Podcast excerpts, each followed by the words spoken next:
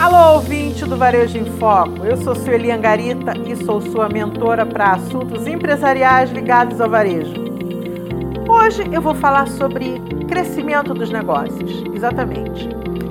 Você aumentou as vendas, está tendo sucesso na tua administração e você quer ampliar a atividade, de repente você quer fabricar o teu próprio produto. O fornecedor te exigiu uma demonstração contábil que você não tem. Ele te pediu um balancete, te pediu um balanço patrimonial. Você nunca viu isso. Bom, brevemente eu vou te explicar. Em algumas situações, a legislação dispensa a geração do balancete de verificação, do balanço patrimonial, de outras demonstrações que acompanham todo esse grupo de demonstrações, porque a empresa apenas gera um livro caixa que controla as entradas do dinheiro, a saída do dinheiro. Mas o que é importante que você entenda? Quando você tem uma demonstração do resultado do exercício, que nada mais é do que o espelho de tudo que você faturou, menos os tributos que você pagou, mais as suas despesas, que te mostra qual é o teu lucro operacional, qual é o teu lucro antes dos impostos, qual é o teu lucro líquido depois dos impostos e tudo mais. O balanço patrimonial, ele na verdade é o fechamento, porque ele mostra se a empresa teve lucro, teve prejuízo, se ela tem bens, quais são as obrigações dela para com terceiros, podem ser funcionários, pode, pode ser o governo com os tributos, pode ser o empréstimo com o banco. Então, essas demonstrações têm esse nível de importância para mostrar para quem está te solicitando, que pode ser o banco, pode ser um fornecedor, qual é o retrato da tua empresa nesse momento.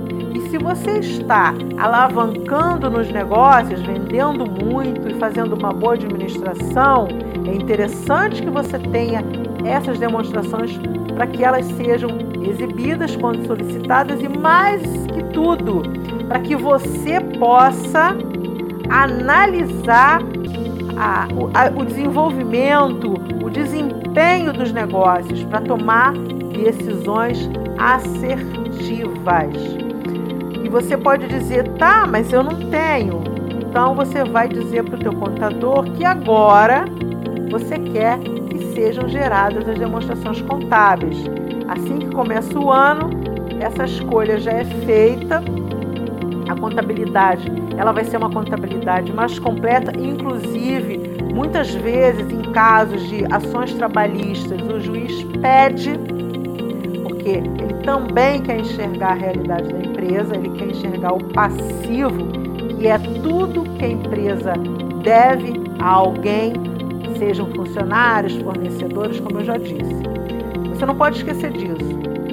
Você tem que sempre conversar com o seu contador para entender quais são as tuas responsabilidades e os teus direitos como representante da empresa. E se você pensa em crescer, aliás, é o que todo mundo quer. Antes de qualquer coisa, você tem que focar numa administração eficiente. E uma administração eficiente necessariamente passa por análise dos números. É uma análise constante. É uma análise que vai te mostrar se está vendendo bem, por que está vendendo bem. Se está vendendo mal, por que está vendendo mal. Qual é a margem? A margem está adequada com o mercado? Nós vamos falar em outros podcasts sobre como você pode aproveitar essas demonstrações contábeis. Eu quero que você fique ligado. Se você for um administrador consciente e que tem como objetivo fazer com que os negócios evoluam e gerem mais empregos e aumentem colaborem ainda mais com o mercado, porque é uma colaboração com a economia do país, então vem comigo, me acompanha e me segue aqui nesses podcasts. Tá ok? Eu te espero no próximo. Boa sorte!